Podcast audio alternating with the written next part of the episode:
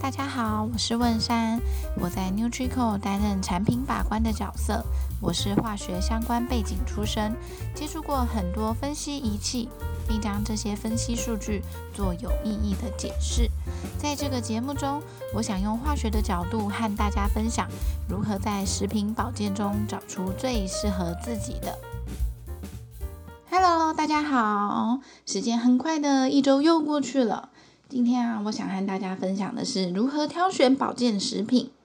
市面上的保健食品琳琅满目的，究竟要怎么挑才是最适合自己的呢？不晓得这个问题是不是也在你的心中冒出非常非常多次？像我自己呀，小的时候我都是吃妈妈买的保健食品，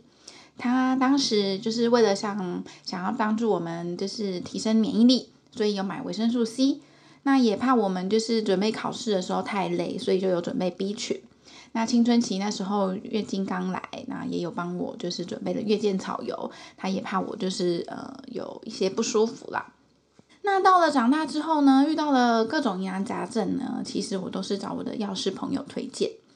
那那时候呃印象最深的就是说，像我备孕的时候，我就会问他说：“哎，我应该吃什么？”他就会说：“哦，那你可以吃什么什么东西的叶酸。”哦，那怀孕的时候啊，嗯、呃，除了我的药师朋友有提建议我说，我可以吃一些膳食纤维跟益生菌来预防便秘跟保持肠道健康之外，嗯、我们的产检诊所呢也有推荐孕妇专用的综合维他命。嗯、再来就是哺乳的时候啊，有一个非常非常重要的东西就是卵磷脂，它可以帮助我们疏通乳腺，因为生完小孩之后虽然可以吃的东西诶变得比较多，但是也是要预防，就是吃到的东西可能会塞奶或是会退奶。那如果遇到塞奶，就真的很需要卵磷脂来帮助畅通乳腺，因为很难保，就是有时候在生活上吃到的一些是比较高油脂、高热量的东西。那再到后来宝宝比较大啦，那要去药局买宝宝用品的时候，有时候会为了就是可能他要送的一些玩具或是其他的赠品啊，我们就会买比较多罐的奶粉跟钙粉。那就是一来可以让宝宝补充营养，二来其实我们也是很相信药局的药师推荐的东西，不至于太差啦。那到后来，也就是现在，我进入了 NutriCo 之后呢，我才真的开始用我自己的化学专业角度去审视每一种吃进肚子里的保健品是否安全有效。安全跟有效其实才是，呃，我们在挑选一个长期要服用的保健品的时候，最需要先考量的因素。好，那再来呢，和大家分享一下，嗯，为什么你会想要买保健食品？那一般来说，其实大概是分成两种类型。第一种就是你是有需求的，第二种你就是家庭常备保健品。那像什么叫有需求呢？有需求就是指说，哦，有时候你可能眼睛干痒啊、酸啊、不舒服啊，很常就是待在冷气房里啊，那我们就会想说，哦，我们要补充叶黄素来和虾红素来照顾我们的眼睛。那也有那种就是哦，白天体力真的好不好哦，精神状况也很差。那这时候我们就会想说要补充 B 群。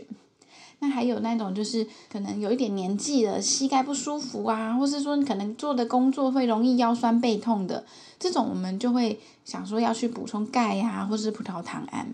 那当然还有就是那种哦，我为了我想要变漂亮，我要我的皮肤 Q 弹，那我们就会去补充胶原蛋白。以上是大部分的需求。那像家庭常备药指的是什么？就是指说，诶，有些是预防感冒啊，要提升免疫力啊。那我们就会准备维生素 C，还有像现在最近就是新冠肺炎到现在啊，我们会准备一些酵母锌在家里。那这个是美国自然医学博士的陈俊旭先生曾经在他自己的脸书上提过，就是适当的补充酵母锌是可以避免长新冠的问题。那再来是家中的长辈要固定补充的啊，像是有三高的人，我们就会备着像是鱼油跟膳食纤维来预防他的心血管疾病，以及就是他如果平时摄取的蔬菜水果量不足的时候，要多补充的膳食纤维。膳食纤维足够的时候，其实你在身体里面有点就像你吃蔬菜水果，就是为了要帮助你的身体代谢。那还有像阿公阿嬷啊，他们就是要预防骨质疏松、预防关节退化，我们就要吃钙、吃葡萄糖胺。那不晓得你买保健品的原因是什么呢？也欢迎你就是在我们的脸书或 IG 告诉我们。那再来是和大家分享，诶，保健食品该怎么挑？那这边呢，我整理了几个小小的重点，和大家做分享。首先呢，就是要练习看成分表。什么是成分表？我们把产品翻到它的背面，通常你就会看到两种资讯。第一种就是内容物成分，第二种是营养成分。内容物成分呢，其实通常它就写内容物，或是写直接写内容物成分的都有。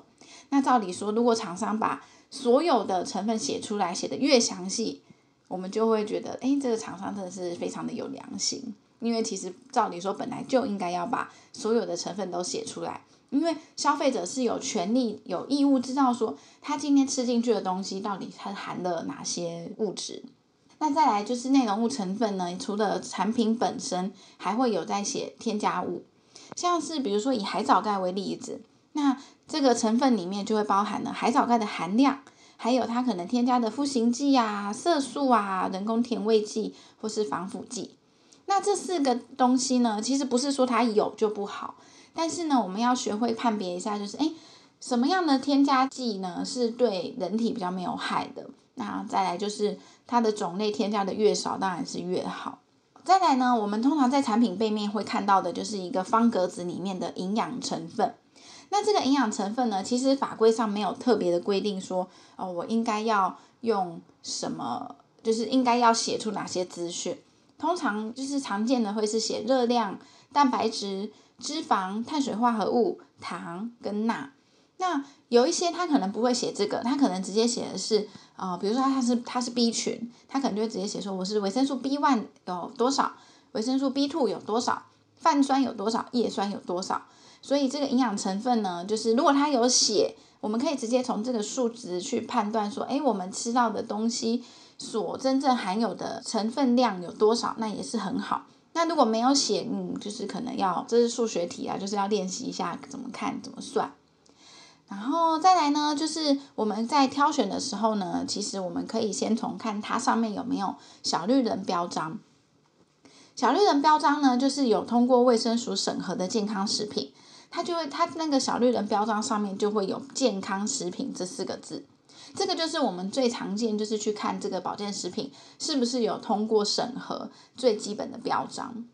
那再来还有就是要注意它的制造日期、有效日期、保存方法跟厂商资料，因为我们必须要知道它的制造日期或还有它的有效日期，我们才能够知道说我们吃进去的东西它有没有过期嘛，对不对？有过期的话，我们就尽量不要吃啊，除非说。嗯，可能它真的是没有什么关系，它可能也许只是氧化或是什么，那这个真的是要再多一点判断，就是不能够说我们说它过期可以吃就可以吃，不是哦，就是呃在食用的时候呢，还是要去看。那其实我觉得这四个点呢，最重要的是保存方法啦，因为除了就是它有没有过期之外，其实保存方法也会影响到它的有效的期限有多久。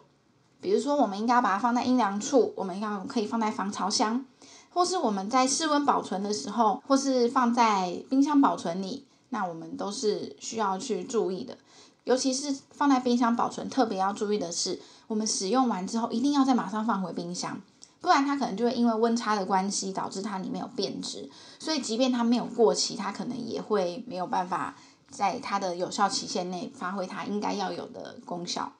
再来就是我们还要注意的是，我们要依照需求去挑选包装。如果说今天我们是一家人一起吃，很多人一起吃，那我们就可以买大包装。但是如果我们只是一个人吃的话，我就会建议说，我们买一个月就可以吃完的量，这样就好了。因为你如果买太多，放太久，其实即便它还在它的有效日期内，那它只要一接触空气，可能它就会慢慢的有氧化的可能。所以会建议说，能够在一个月内吃完的大小是最适合的。那我们知道说，哎，只要怎么挑之后，我们在挑选的时候又该注意什么呢？首先，我刚刚有提到一点点，就是我们要注意数学题。注意数学题，注意数学题的意思就是说，我们要去看它的营养标示上面写的是几份，还是写的是几公克。如果它写的是份，你就要看，哎，那它每份代表的是几颗，以及它这个包装总共含的是几份。那如果他写的是功课呢，我们就要注意的是，它每多少功课有多少剂量，还有它每颗是有几克。我们都要去推算哦，这样我们才会知道说，到底我们真正吃了一颗两颗，实际上摄取到的这个营养成分有多少。再来就是脂溶性产品呢，我们就要注意浓度，像是鱼油、磷虾油这种就是脂溶性产品。那水溶性产品呢，要注意的就是剂量，也就是呃，比如说像 B 群啊、维生素 C 呀、那这种的话，我们就可以依照去参照国人膳食营养素的参考摄取量。那这边也要跟大家提的就是多食无益，吃太多其实没有太大的帮助。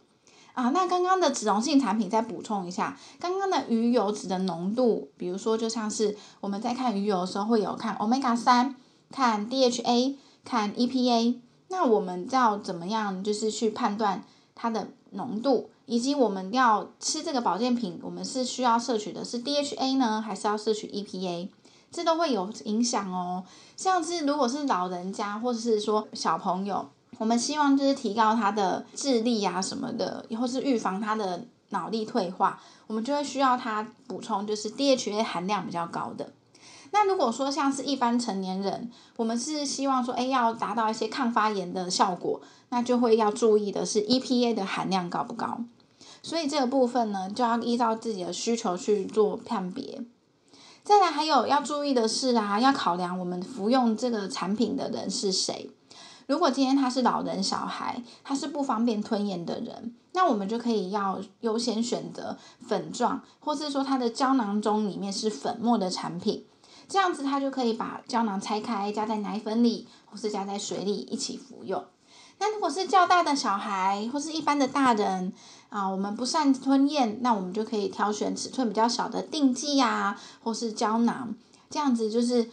呃，我们在食用上越觉得方便，越觉得容易达到，我们才会越长久的去执行这件事情。那这个保健品呢，长期在服用下，才会有机会显现出你希望看到的效果。好，那综合以上呢，其实就是要告诉大家，我们把所有的产品买回家之后呢，我们可以先从包装上的建议剂量开始服用。比如说，它上面可能写说，哎，建议一天两颗，一天呃两次，每次一颗。那我们就可以先从它上面的建议剂量开始。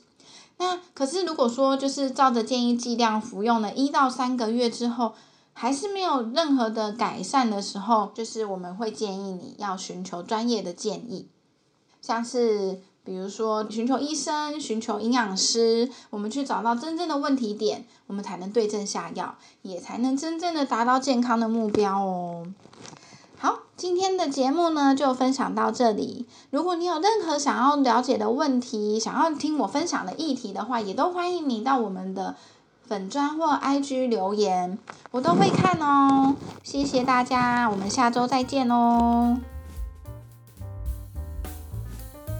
感谢收听 NutriCore Feed，只想给你最适合的谢问山化学硕士。未来我会继续和大家分享食品保健相关的知识。若有任何想要了解的问题，都欢迎到 NutriCore 粉砖或 IG 留言，我都会看哦。Nutrico 营养的科学，我们下周再见喽。